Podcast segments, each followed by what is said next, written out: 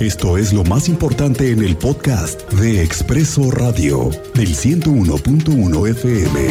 Estéreo Cristal.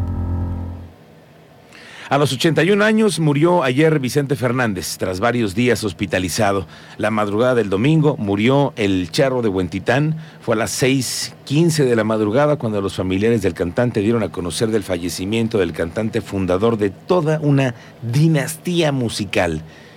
Claro que sí y quien se encontraba hospitalizado en la ciudad de Guadalajara. Las redes se inundaron del hashtag Chente sigue siendo el rey. El ídolo de la canción ranchera fue velado en su rancho Los Tres Potrillos con acceso al público en su último adiós. Para muchos empresarios queretanos la situación económica no ha sido del todo buena y para todo el final del año se las están viendo apretadas, sobre todo para el pago de aguinaldos y prestaciones de fin de año. Hay un reporte de la Coparmex en la que más del 90%, el 50% están obligados a contratar deuda que no les alcanzó al final del año porque muchas veces se están esperando los últimos pagos, están esperando las empresas reincorporarse en la, actividad económica, pero muchas veces pues lo que llega son las eh, carencias al fin de año. La Coparmex tiene el reporte de lo que ha sido la contratación de deuda. Cuéntanos Iván González, ¿cómo estás? Muy buenas tardes. Hola Iván, te saludo, buenas tardes.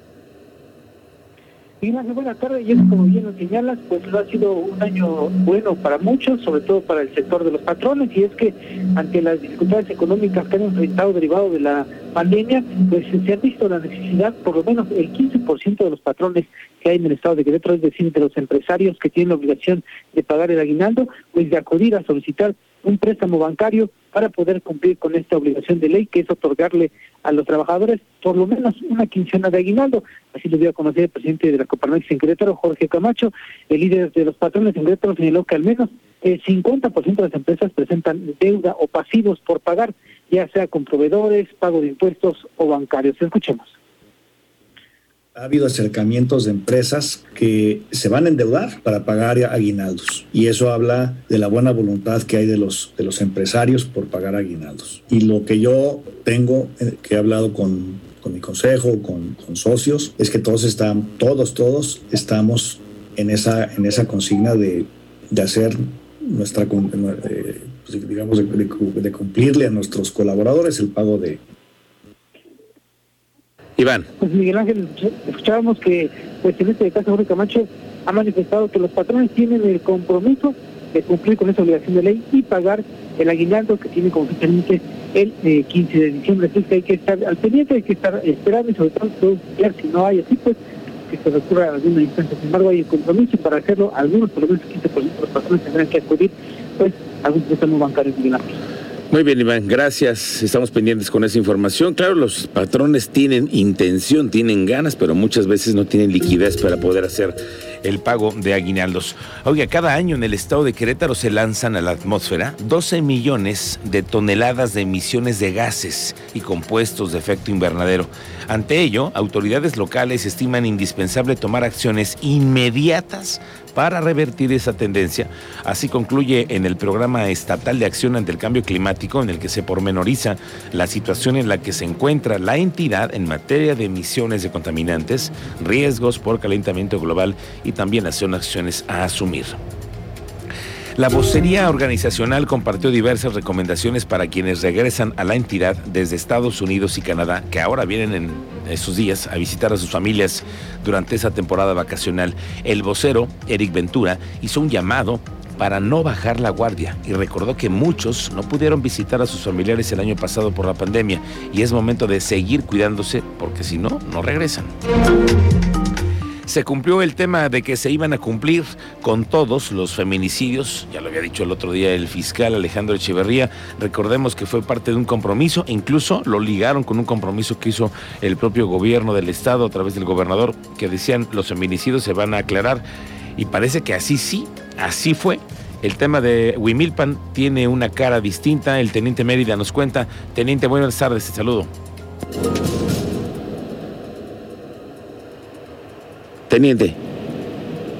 Muy buenas tardes, Miguel Ángel, muy buenas tardes a Pues ya para informarles en esta ocasión que ya tenemos el más reciente ranking de aprobación de ediles de, ediles de México de la empresa encuestadora Consulta Mitowski. Es que de acuerdo con la medición publicada este lunes con ese nivel de aprobación, Mitowski ubica al alcalde del municipio de Querétaro en el nivel número 28 respecto del resto de los presidentes municipales del país. La casa encuestadora informó que la medición se registra una vez que concluyó el proceso electoral y que varios alcaldes y alcaldesas que habían pedido licencia para reelegirse o competir por otro cargo volvieron a retomar sus funciones para concluir su mandato, mientras que otros alcaldes inician mandato. Esta es la posición que presenta el alcalde. Y en otra información, los accidentes fatales continúan. El último el fin de semana que tuvimos en Jalpan de Serra y en la 411 de Guimilpan, con un motociclista que perdió la vida. En Jalpan de Serra, una mujer también perdió la vida en hecho de tránsito terrestre. Y por último, se reporta en estos momentos fuerte movimiento policial en la comunidad de Bravo, municipio de Corregidora, y participan elementos de la Guardia Nacional. Más información, adelante Miguel Ángel. Gracias, teniente, estaremos pendientes con ese y el dato que nos quedamos con el asunto de Huimilpan. Bueno, autoridades en el municipio de Corregidora se sumaron a la campaña metropolitana para evitar la compra de musgo y heno en esta temporada decembrina con el fin de cuidar el medio ambiente. Y es que la extracción y comercialización de estos productos es ilegal por lo que se han sumado las autoridades ambientales para hacer conciencia y también disminuir el consumo. Leonor Mejía Barraza, nueva presidenta del PAN en Querétaro, como se había anticipado, ganó 78% de respaldo de los panistas. La comisión estatal organizadora de la elección de integrantes de este proceso, que terminará hasta el 2024, sesionó ayer para realizar el cómputo y escrutinio oficial de las actas que ratificaron así que el candidato Eduardo Loyola perdió con 22% de votos. Leonor Mejía es la nueva mujer junto con Claudio Sinesio en esta fórmula que van a ser quienes decidirán las próximas candidaturas, las próximas cosas al interior del Partido Acción Nacional. El presidente municipal de la capital, Luis Bernardo Guerrero, registró un nivel de aprobación del 56.1% de acuerdo con el más reciente ranking de aprobación de Diles de México en la encuesta Consulta Mitowski. Que por cierto, que por cierto el alcalde en tu calle fue este fin de semana a Colombia. Recibió el premio Alcalde Solidario e Incluyente de Latinoamérica 2021 fue a un viaje relámpago del programa de La Mano por tu Seguridad, que es con el que lo han eh, dado este premio, reconocido, ha auxiliado este programa a 23 adultos mayores a regresar con sus familias. Se trata de brazaletes de identificación y ubicación para adultos mayores con problemas de memoria. Esto fue lo que dijo cuando recibió el premio allá en Bogotá.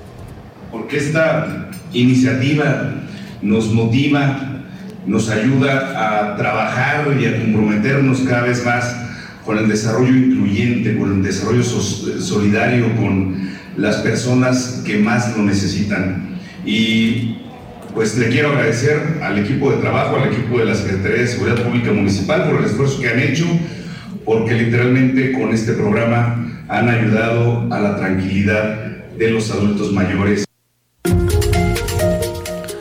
Bueno, le quiero decir que el juez de conocimiento del caso en el que se acusa, esto es en San Juan del Río, escuche usted este caso que le vamos dando seguimiento desde la semana pasada, porque se está acusando a un actual servidor público y un ex funcionario de San Juan del Río que estuvo en la administración pasada con Guillermo Vega.